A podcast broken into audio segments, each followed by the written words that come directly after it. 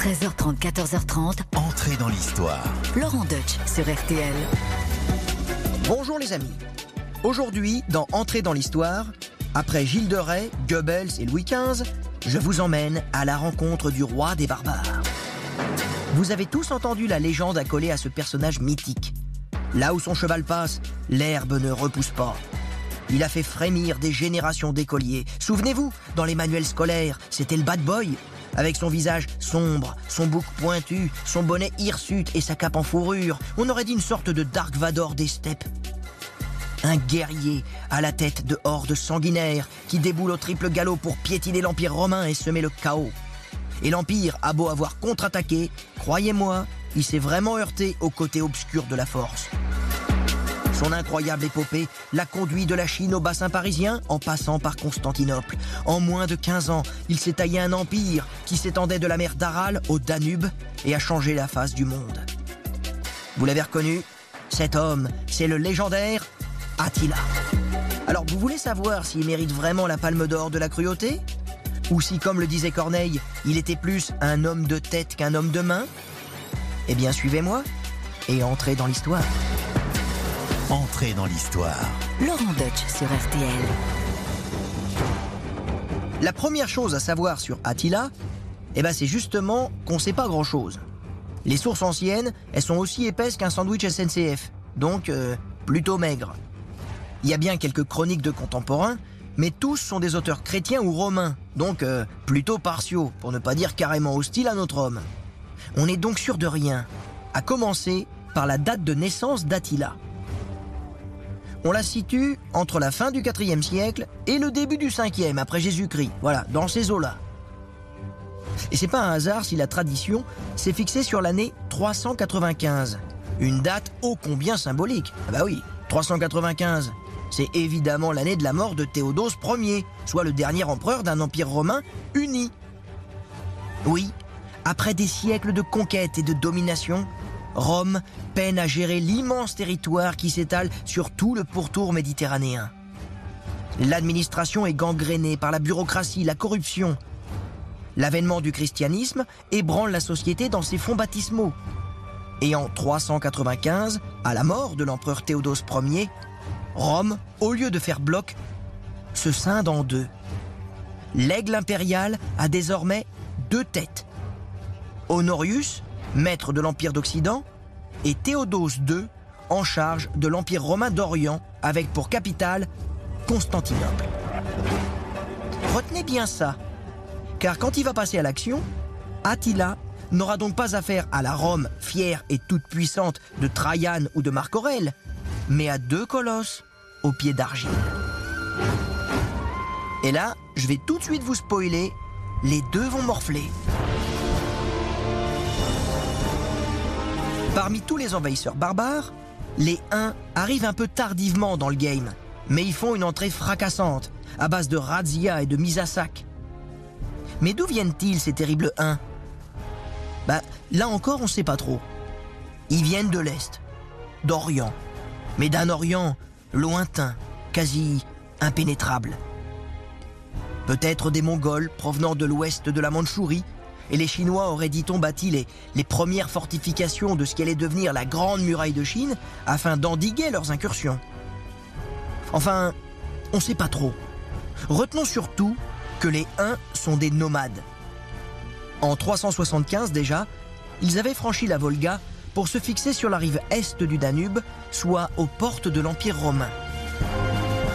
On est environ 20 ans avant la naissance d'Attila. Alors au départ, les Romains voient débarquer ces nouveaux venus avec un certain dédain, mais quand même une certaine appréhension. Hein. Voici comment un officier romain les décrit. Les Huns dépassent en férocité et en barbarie tout ce qu'on peut imaginer. Ils labourent de cicatrices les joues de leurs enfants pour empêcher la barbe de pousser. Leur corps trapu, avec des membres supérieurs énormes et une tête démesurément grosse, leur donne un aspect monstrueux. Ils ne font cuire ni n'assaisonnent leurs aliments. Ils vivent de racines sauvages et de viande mortifiée sous la selle. Leur tunique de couleur sombre leur pourrit sur le corps. C'est à cheval qu'ils passent leur vie. Ils y dorment même, inclinés sur le cou de leur monture. Dans les batailles, ils fondent sur l'ennemi en poussant des cris affreux. Voilà ce qu'on en dit à l'époque, et tout de suite ça donne le ton. En plus, les Huns ne tiennent pas en place. Très vite, ils s'en prennent aux Goths, aux Ostrogoths, entraînant de vastes mouvements de population vers l'ouest. Alors, les Romains tentent de limiter la casse en mettant les sesterces sur la table et en dealant avec eux pour qu'ils aillent plutôt fracasser les ennemis de la Louve. C'est pas con. Les Romains choisissent de payer des barbares pour défendre leurs propres frontières comme des mercenaires. Rome garde comme ça ses amis proches et ses ennemis encore plus proches. Mais c'est un jeu dangereux. Avec les 1, le deal est clair. Ne pas franchir le Danube. C'est la ligne rouge. Cette entente, plus ou moins cordiale, sera en vigueur pendant toute la jeunesse d'Attila. RTL, entrée dans l'histoire. Avec Laurent Deutsch.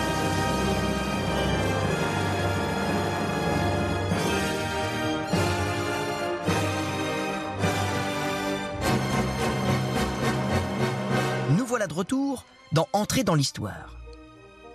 Attila est probablement né dans ce qui est aujourd'hui la ville de Linz, au nord de l'Autriche.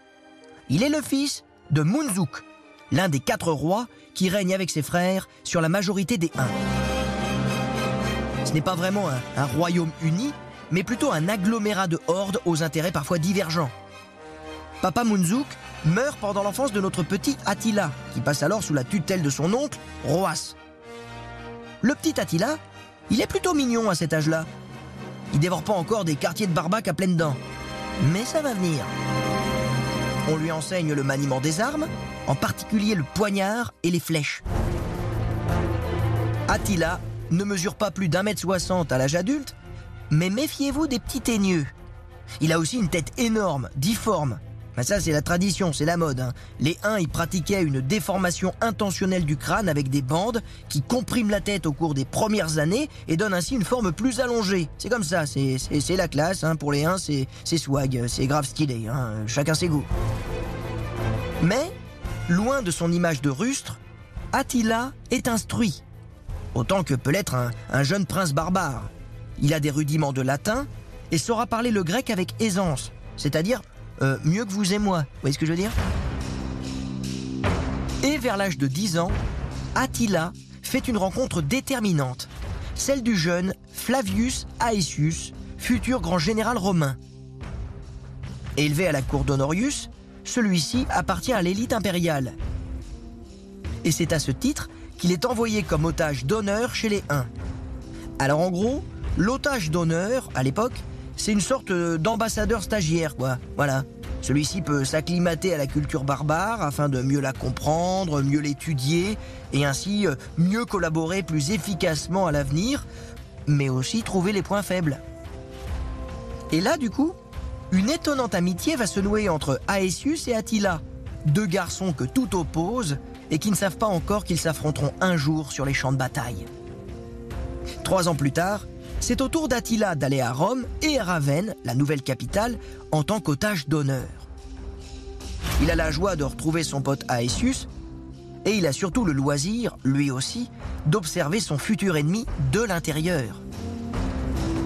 Patient et curieux, notre jeune Huns étudie les forces et les faiblesses de l'Empire décadent. Il se prépare secrètement à défier la plus grande puissance du monde, l'Empire romain. De retour parmi les siens, Attila, âgé d'environ 17 ans, épouse une première femme, Enga, qui lui donne un premier fils. Le premier d'une longue série, hein. Oui, oui, on, lui a prêté jusqu'à 300 épouses et plus de 1200 enfants. C'est sûr qu'entre les épouses légitimes, les concubines offertes lors des campagnes militaires et euh, les filles de passage, hein, c'est difficile de compter.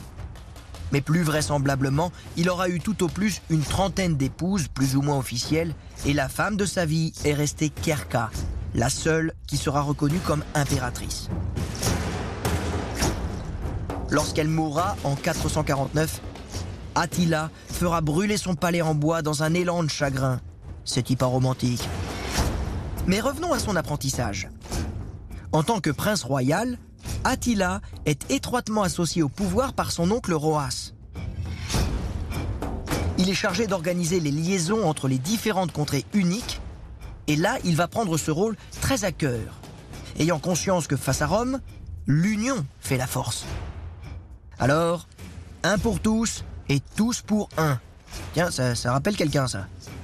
Attila devient alors un personnage central, connu de toutes les hordes.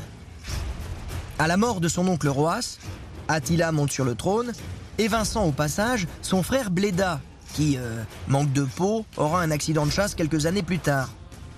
Oui, c'est, c'est marrant les accidents de chasse, hein, c'est, c'est toujours bien pratique dans les affaires de succession. Bref, après de 40 ans, les choses sérieuses commencent pour Attila, qui démarre ainsi sa carrière de roi des Huns.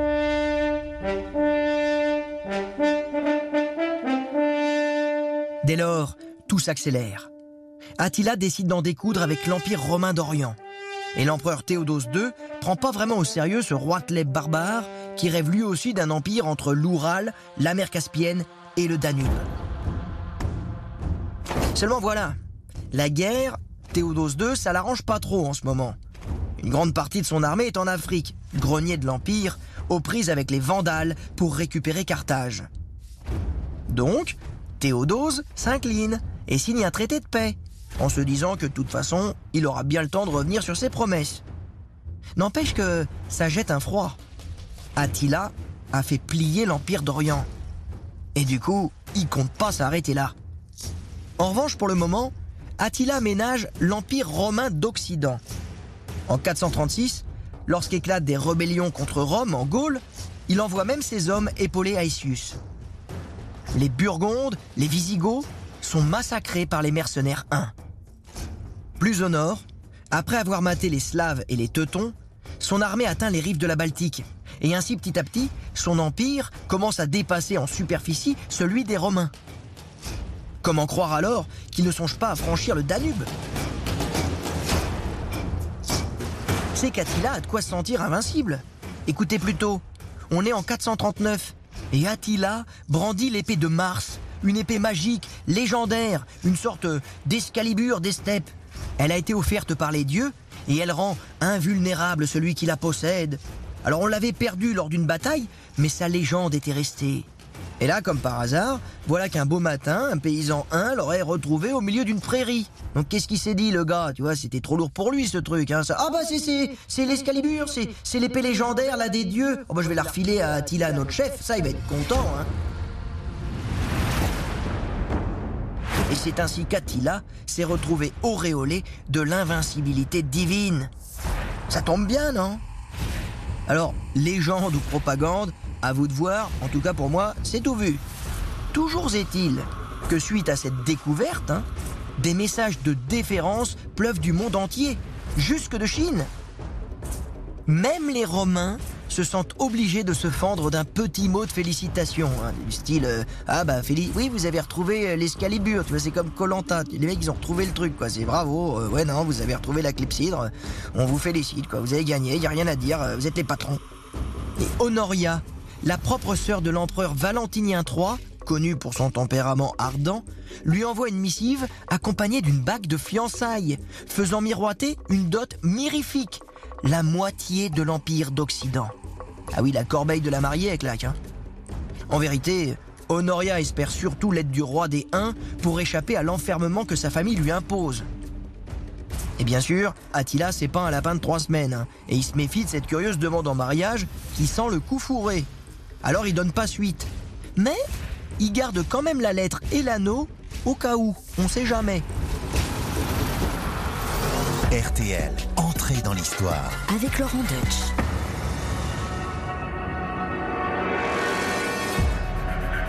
Nous voilà de retour dans Entrée dans l'histoire. L'urgence pour le moment, c'est l'Empire romain d'Orient. Théodose II, l'empereur, bafoue les clauses du traité de paix. Le châtiment d'Attila sera terrible. Il franchit pour de bon le Danube, il écrase tout sur son passage et s'avance jusqu'à Constantinople. C'est la panique à la cour de Théodose II qui est contraint de négocier. Il cherche alors à faire assassiner Attila lors des pourparlers. Mais le complot est éventé et Théodose II meurt un an plus tard. Son successeur, Martien, qui pour le coup a les pieds sur terre, est un empereur autrement plus coriace. Je n'ai de l'or que pour mes amis, et je garde le fer pour mes ennemis, assène-t-il aux ambassadeurs 1.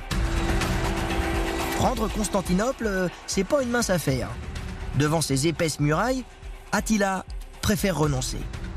Il ne veut pas risquer de tout perdre dans un assaut incertain. Il tourne alors ses ambitions vers l'Empire d'Occident.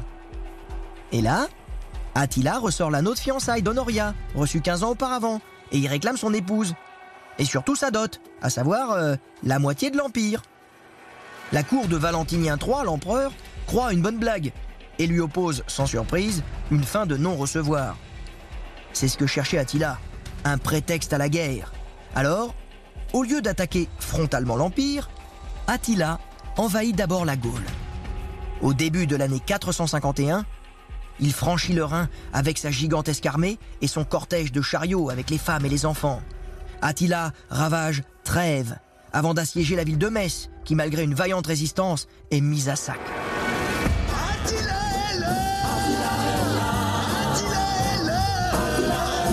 Les un comme moi, il n'y en a pas deux. Je suis le fléau de Dieu. Sous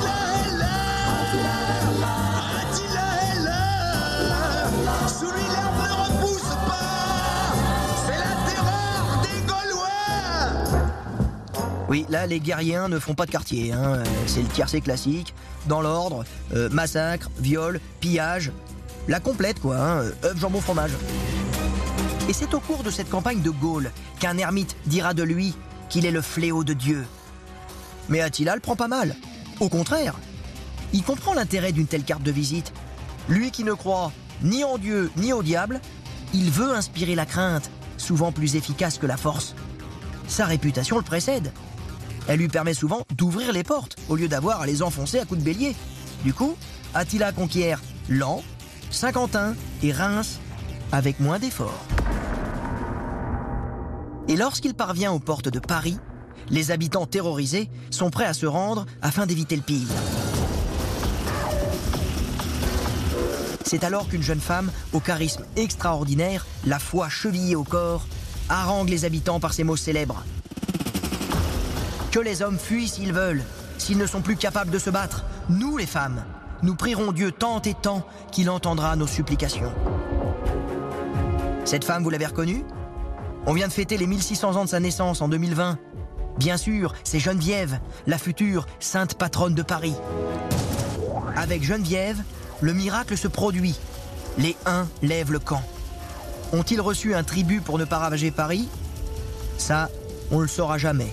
Mais ce qui est sûr, c'est qu'Attila préfère mettre le cap au sud et atteindre l'Aquitaine pour en découdre avec les Visigoths avant l'arrivée des troupes romaines commandées par Aetius. Et le temps presse. Le grand choc avec les Romains et leurs alliés aura lieu dans les environs de l'actuel Châlons en Champagne, lors de la célèbre bataille des champs cataloniques, évocation du nom de l'ancienne tribu celte des Catalones qui habitait à l'époque Châlons. Cette bataille, au cœur de l'été 451, est sans doute l'une des plus importantes batailles de l'histoire par la diversité des forces en présence, les effectifs des belligérants, les enjeux et la férocité des combats. D'un côté, les Huns et leurs alliés, et de l'autre, la coalition romano-germanique composée de Visigoths, de Burgondes et de Francs-Saliens. Et oui, les Francs, nos Francs, qui font ainsi leur, leur entrée sur la grande scène de l'histoire. Encore fidèles à Rome, ils auraient eu à leur tête un certain Mérové, le probable papy de Clovis. L'affrontement est homérique. Au-delà des armées, c'est un choc entre deux titans, Attila et Aetius. Deux génies militaires, deux frères ennemis qui se respectent depuis leur jeunesse. Voyant l'échec des assauts de sa cavalerie, Attila comprend vite que la victoire est hors de portée. Alors, plutôt que d'essuyer une cuisante défaite, il préfère battre en retraite. Curieusement, Aetius ne pousse pas son avantage et laisse l'armée des Huns en pleine déroute regagner ses bases en Pannonie. La cour impériale est d'ailleurs hyper vénère. On prive le généralissime d'une entrée en triomphe à Ravenne. On parle même de trahison. Et on suspecte que c'est son amitié pour Attila qui a pesé dans sa décision de ne pas intervenir et de ne pas détruire définitivement le fléau de Dieu. Tout compte fait, les grands gagnants de la bataille des champs cataloniques sont peut-être les Francs de Mérové, car en échange de leurs bons et loyaux services, ces simples auxiliaires barbares de l'armée romaine obtiennent une assise territoriale au nord, un bout de terre en Gaule-Belgique, un royaume qui va s'agrandir au siècle suivant, et vous connaissez la suite. RTL, entrée dans l'histoire. Avec Laurent Deutsch. Nous voici de retour dans Entrée dans l'histoire d'Attila. Elle regarde étonnée la saisissante image des hordes qui déboulent sur son petit village. C'est Attila le Hun qui descend des collines sur son cheval nain cruel jusqu'aux babines. Après la déroute de la bataille des champs cataloniques, Attila, le fléau de Dieu, est affaibli, mais il n'a pas dit son dernier mot. L'Empire d'Occident n'a encore rien vu, car à peine revenu sur ses terres, il prépare sa plus terrifiante campagne. L'invasion de la péninsule italienne. Cette fois, il veut frapper sans détour au cœur du réacteur. Au printemps 452, son armée attaque Aquilée, ville réputée imprenable, située entre les contreforts alpins et la mer Adriatique et qui verrouille l'accès à la vaste plaine du Pô. Après trois mois de siège, les remparts s'effondrent et la ville est livrée à la fureur des Huns. Les hommes sont égorgés, les femmes violées et les habitations dévastées. Oui, bah, comme d'hab. Aquilée est anéanti dans un élan de violence inouï. La porte est ouverte à l'invasion. Et là, c'est la panique partout, au cœur même de l'Empire romain d'Occident. Les grandes cités tombent les unes après les autres.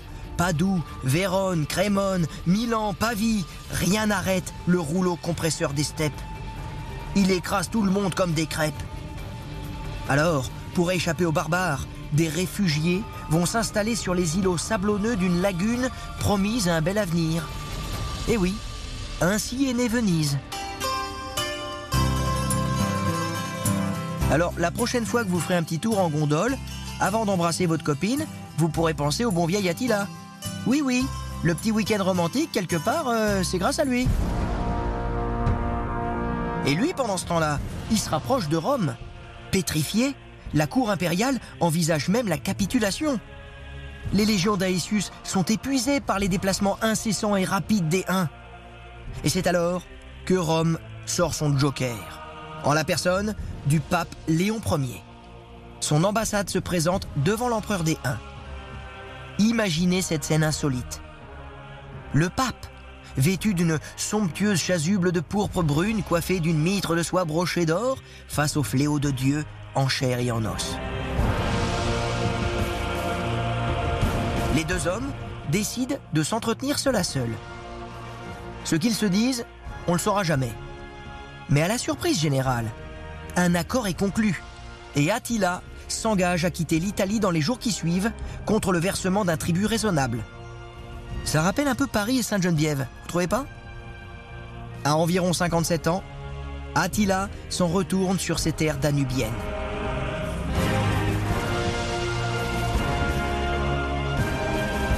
Il a blanchi sous le harnais, après des années de campagne éreintante, d'interminables chevauchées, de ripailles et de beuveries.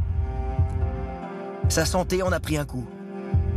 Attention, il renonce pas encore à ses rêves de conquête, mais là, il a besoin de souffler un peu et de se refaire la cerise. Il en profite aussi pour épouser une très jeune et belle princesse germanique, Ildiko. Hélas, ce mariage lui sera fatal. Car le lendemain des noces, Attila gît sur le lit. Du sang plein la gorge et les narines. A-t-il succombé aux excès d'une grosse cuite, genre euh, overdose de l'époque? Ou alors euh, était-il un petit peu trop content dans le lit avec Ildiko Autre hypothèse, Ildiko l'aurait-elle empoisonné ou étouffé dans son sommeil? Sa mort restera un mystère et Attila emportera son secret dans la tombe. RTL, entrée dans l'histoire. Avec Laurent Deutsch. Retour dans Entrée dans l'histoire consacré à Attila. Après sa mort, les Huns accordent à Attila des funérailles grandioses, avec cavalcade et simulacre de combat. À l'issue de la cérémonie, il est enterré dans un triple cercueil d'or, d'argent et de fer, en présence des grands chefs Huns.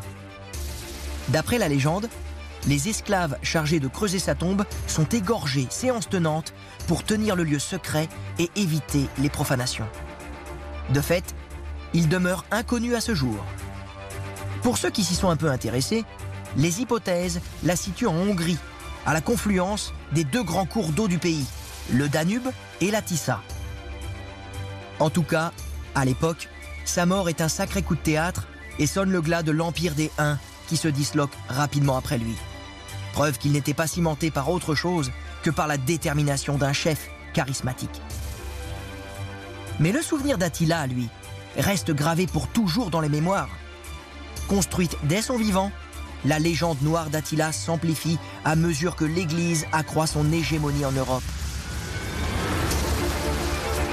La figure de l'empereur des Huns constitue une sorte de repoussoir pour l'Occident chrétien. Bossuet, vous connaissez, l'évêque de Meaux, qui passait pour être le, le plus bel orateur du XVIIe siècle, voit en lui rien de moins que le plus affreux de tous les hommes. Bon nombre de ceux qui lui ont résisté vont être canonisés par l'Église. Saint-Aignan à Orléans, Saint-Loup à Troyes, Saint-Nicaise à Reims, le pape Saint-Léon et bien sûr Sainte-Geneviève de Paris. Il faudra attendre le 19e siècle pour se pencher plus sérieusement sur l'épopée d'Attila. Il faut dire qu'avec Napoléon, les empereurs conquérants sont revenus subitement à la mode. Pourtant, l'image réductrice de barbares sanguinaires continue de lui coller à la peau. Mais pas partout. Diabolisé par la chrétienté, Attila est cependant un héros tout aussi mythifié dans les sagas islandaises et dans la chanson des Nibelungen, où il inspire le personnage d'Etzel, roi des Huns. En Hongrie, le pays de mon papa, Attila est aujourd'hui encore une figure populaire. Une rue porte même son nom à Budapest. Le prénom Attila est hyper répandu, tout comme celui d'Ildiko, qui personnellement me rappelle un joli souvenir. Oui, les Hongrois, à tort ou à raison, s'assimilent aux Huns, voyant en, en Attila un roi émancipateur et fondateur, voire un héros national, même s'il paraît plus raisonnable de le considérer juste comme un, un lointain précurseur de la nation hongroise qui a colonisé les terres des Huns en Pannonie à la fin du 9e siècle. Mais quand même faites gaffe. Votre serviteur a sans doute un peu de sang d'Attila dans les veines. Oh, la bête est en moi.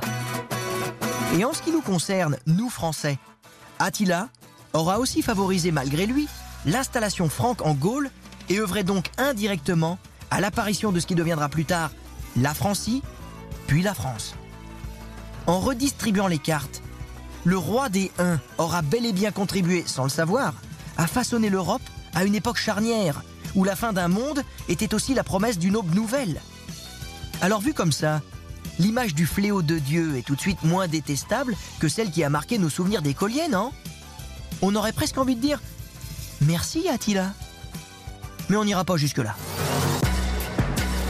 Laurent Deutsch sur RTL, entrée dans l'histoire. Eh bien, j'espère que cette aventure en compagnie d'Attila vous aura captivé. Et pour en parler, j'ai la chance d'avoir à mes côtés un, un historien, un professeur qui connaît bien l'époque. D'ailleurs, je rappelle la parution de son ouvrage aux presses universitaires de France, Les Barbares. Donc vraiment, on est bien dans cette, dans cette période, cette antiquité tardive qui progressivement va laisser la place au Moyen Âge. Cet historien, c'est Bruno Dumézil. Bonjour Bruno. Bonjour. Alors j'aimerais bien qu'on on- on revienne donc euh, sur, sur Attila et ce qui est pour moi le, le plus important à comprendre au départ pour bien le cerner, c'est que c'est pas un barbare comme on l'a pu euh, l'imaginer quand on était petit, euh, savoir la brute épaisse qui cogne sur tout ce qui bouge. C'était pas ça Attila par, euh, par rapport aux Romains. Alors en tout cas, du point de vue des Romains, c'est un négociateur. C'est quelqu'un qu'on connaît surtout par des rapports d'ambassade.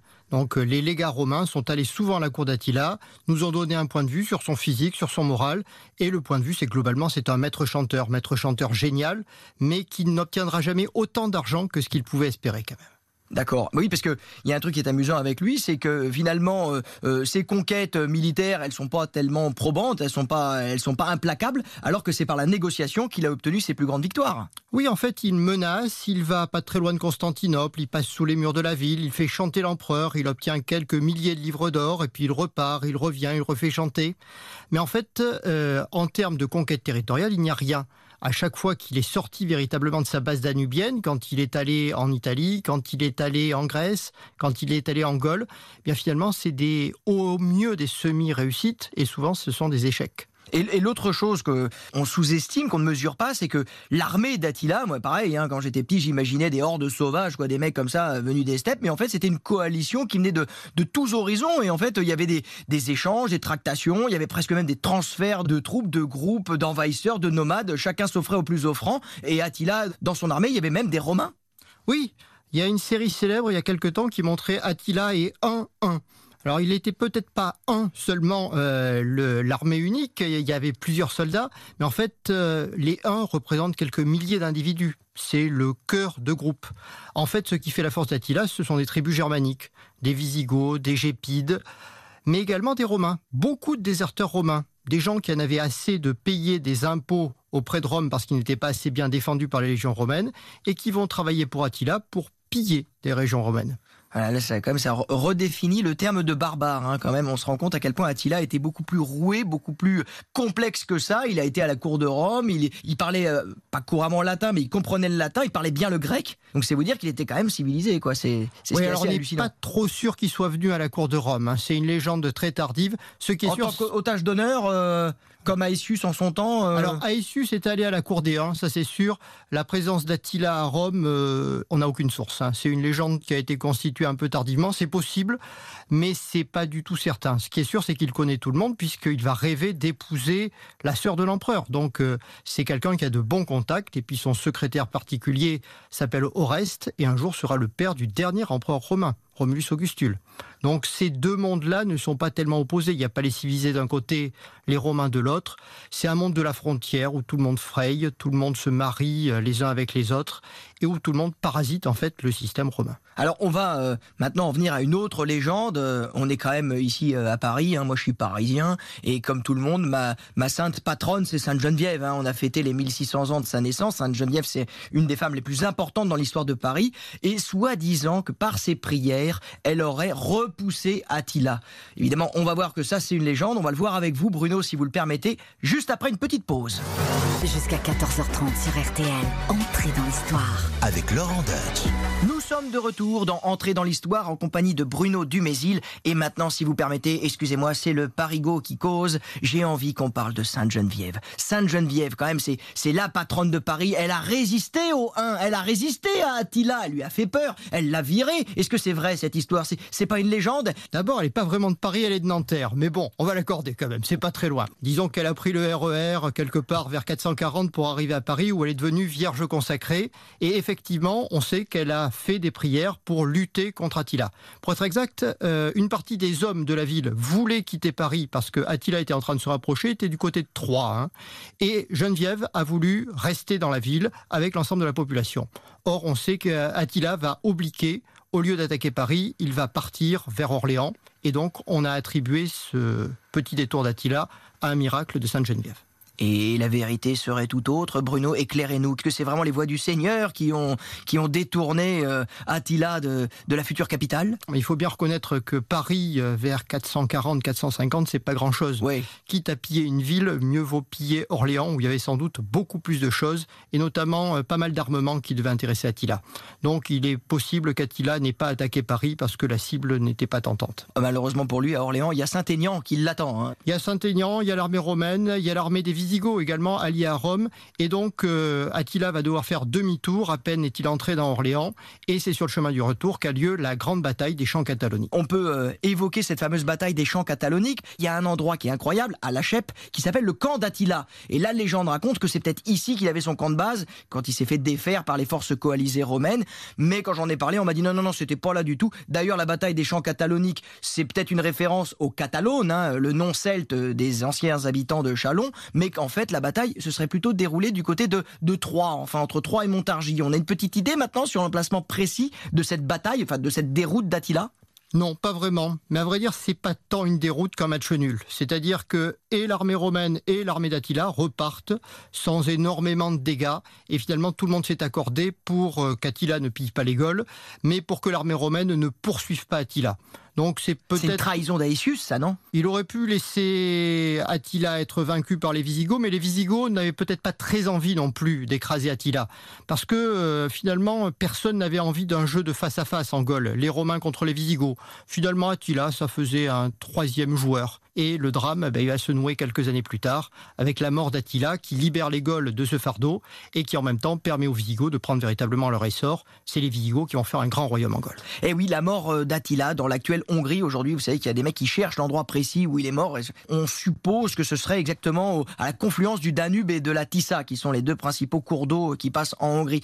Mais euh, on va en revenir à cette appellation du fléau de Dieu. Le fléau de Dieu, en fait, c'est un nom qui est emprunté. Il n'y avait pas que lui. C'était pas le seul fléau de Dieu euh, à l'époque. Non, non, il y a même un concours, à vrai dire. Hein. C'est Alaric Ier, roi des Visigoths, qui commence comme premier fléau de Dieu, parce que quand même, en 410, il a pris Rome, ce qui est un peu plus impressionnant que les campagnes d'Attila. Et puis progressivement, l'appellation s'applique à Attila, surtout à partir de la fin du 6e, début du 7e siècle. Et le premier texte qui nous dit que c'est le seul vrai fléau de Dieu date du 8e siècle. 50 ans avant le règne de Charlemagne, cette fois-ci, Attila est devenu vraiment le monstre. Il aura fallu trois siècles, trois, quatre siècles pour que véritablement l'appellation s'impose. Et que la légende noire s'installe. Eh bien, merci Bruno Dumézil. Je rappelle que vous êtes professeur à la Sorbonne et auteur de l'excellent ouvrage Les barbares aux presses universitaires de France. Vous pouvez, quant à vous, écouter et réécouter cet épisode d'entrée dans l'histoire sur Attila sur rtl.fr. Quant à moi, la semaine prochaine, c'est dans la vie mystérieuse d'une espionne que nous entrerons, celle de Mata Hari.